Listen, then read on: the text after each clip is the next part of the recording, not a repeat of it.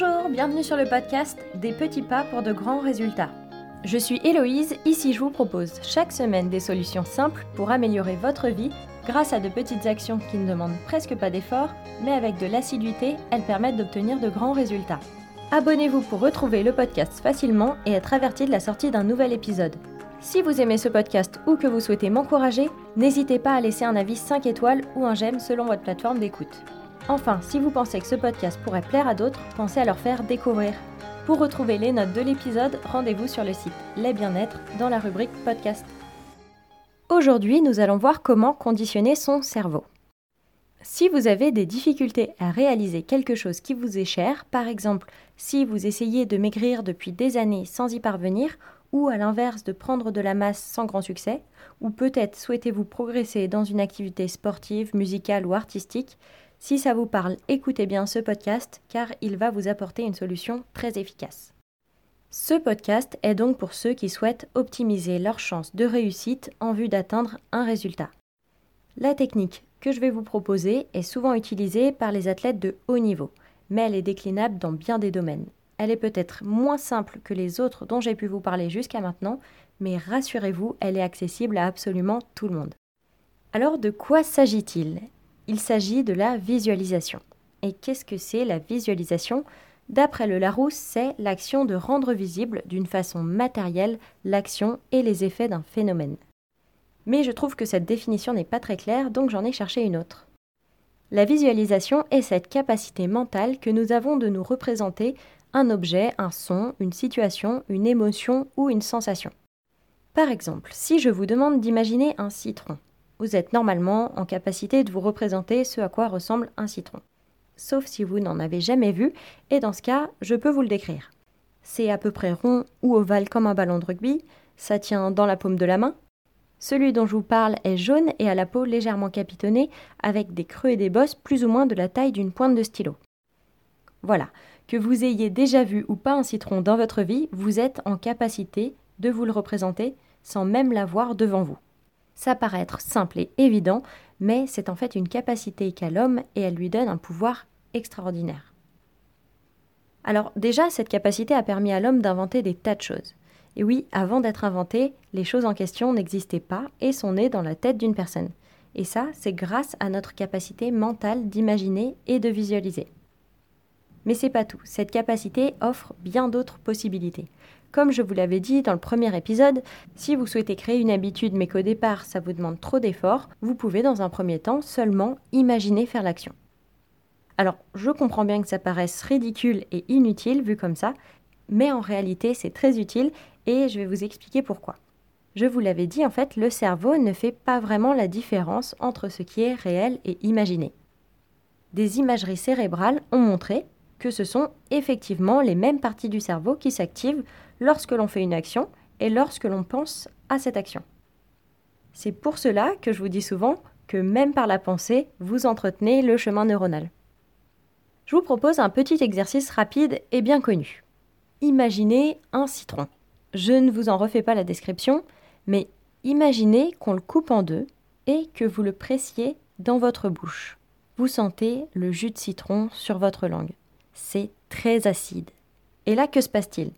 Si vous avez joué le jeu, et peut-être même malgré vous, vous vous serez mis à saliver. Pourtant, il n'y avait pas de citron et personne ne l'a pressé dans votre bouche. Mais vous l'avez visualisé. Et votre cerveau, qui n'a pas vraiment fait la différence, a mis en place les mécanismes associés. Voilà la preuve en expérimentant par vous-même. Mais si vous n'êtes toujours pas convaincu, sachez que ça a été prouvé scientifiquement et que les résultats sont probants je vais vous expliquer l'étude qui me semble la plus parlante. Vous trouverez les sources de l'étude dans la description comme d'habitude. Des chercheurs ont demandé à des personnes en forme et prises au hasard d'effectuer certaines tâches. Six d'entre elles devaient faire un exercice de musculation avec le petit doigt. Huit d'entre elles devaient imaginer, donc se visualiser, en train de faire le même exercice. Huit autres, le groupe témoin, n'avaient rien de spécial à faire. Au bout de 12 semaines, à raison de 15 minutes, 5 jours par semaine, les résultats ont été les suivants. Ceux qui n'avaient rien fait n'ont pas vu de changement dans leur force et leur capacité à exécuter l'exercice. Ceux qui se sont visualisés en train de le faire ont gagné 35% de force dans la pratique de cet exercice. et ceux qui l'ont réellement fait ont gagné 54% de force. Donc je répète, 0, 35, 54. Pour information, un autre groupe de 8 personnes a eu un exercice mental similaire à faire, mais il s'agissait d'une contraction de l'épaule. Ils ont gagné en moyenne 13% de force dans la pratique de l'exercice. Donc ça ne fonctionne pas que pour le petit doigt.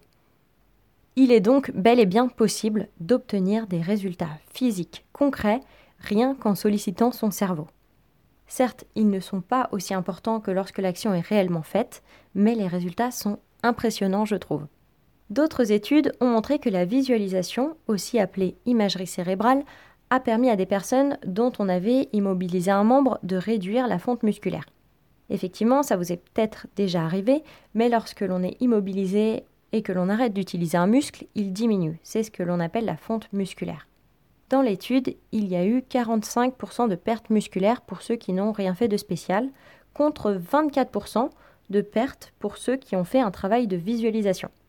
Voilà qui pourrait intéresser les sportifs blessés.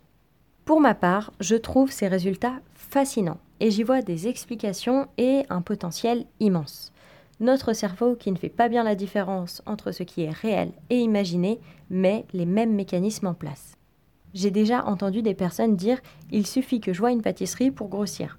Je ne serais pas surprise d'apprendre un jour qu'effectivement, en voyant une pâtisserie, notre corps, s'imaginant la manger, met ensuite en place les mécanismes de stockage.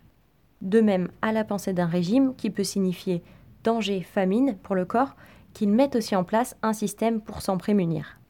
Mais bon, ce ne sont que des suppositions. En tout cas, je trouve que les résultats sont significatifs et ça me paraît être un outil extrêmement accessible et efficace.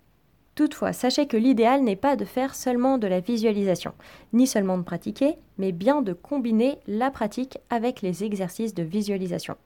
Pour que les résultats soient probants, il faut aussi visualiser, mais au-delà du visuel, ressentir autant que possible les sensations et dans le cas du sport, la contraction des muscles.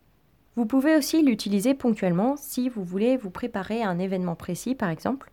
Je vous donne rapidement un exemple personnel. J'ai fait de la chute libre qu'on appelle aussi du saut en parachute. Il y a une posture particulière à tenir pour être le plus stable possible dans les airs durant la chute libre. Mon premier saut était un petit peu maladroit, mais la position n'était pas si mal. Le second était complètement raté. Déçu, je me suis posé durant plusieurs minutes avant de faire le troisième pour visualiser précisément les mouvements que je devais faire. Une fois revenu au sol après mon troisième saut, mon instructeur me débriefe et m'annonce que mon saut était quasiment parfait. C'est là que je me suis rendu compte de l'efficacité redoutable de la visualisation. J'avais préparé mon cerveau à faire les mouvements et ainsi j'ai pu me reposer dessus le moment venu. Donc si vous avez une compétition, une représentation musicale ou théâtrale ou que vous devez parler en public, n'hésitez pas à prendre quelques minutes avant pour faire cet exercice. Mais ce que je vous recommande encore davantage, c'est de l'instaurer en habitude pour maximiser vos chances d'atteindre les résultats que vous voulez. Alors comment faire en pratique? On passe au modèle stimulus action résultat. Pour le stimulus, dans la mesure du possible, je vous recommande plutôt le matin. Comme ça, votre cerveau est conditionné pour la journée. Si vous avez décidé de mettre en place le rituel des affirmations présenté dans le podcast précédent, faites-le à la suite. Sinon, choisissez un moment où vous pouvez être tranquille. Peut-être quand vous êtes garé à l'arrêt dans votre voiture. Sinon, ça peut même être le soir avant de vous endormir si vous n'avez pas peur de vous endormir pendant la pratique. Ensuite, comme d'habitude, choisissez l'action ou le domaine dans lequel vous voulez obtenir des résultats. Quel qu'il soit, ça peut être un mouvement de sport, jouer d'un instrument, dessiner, s'exprimer devant un public. S'il s'agit de mincir, de prendre de la masse ou de tenir une habitude, c'est la même chose. Prenons un exemple qui peut concerner tout le monde et que je vous recommande d'ailleurs. Vous souhaitez que la moitié de ce que vous mangez par jour soit des légumes.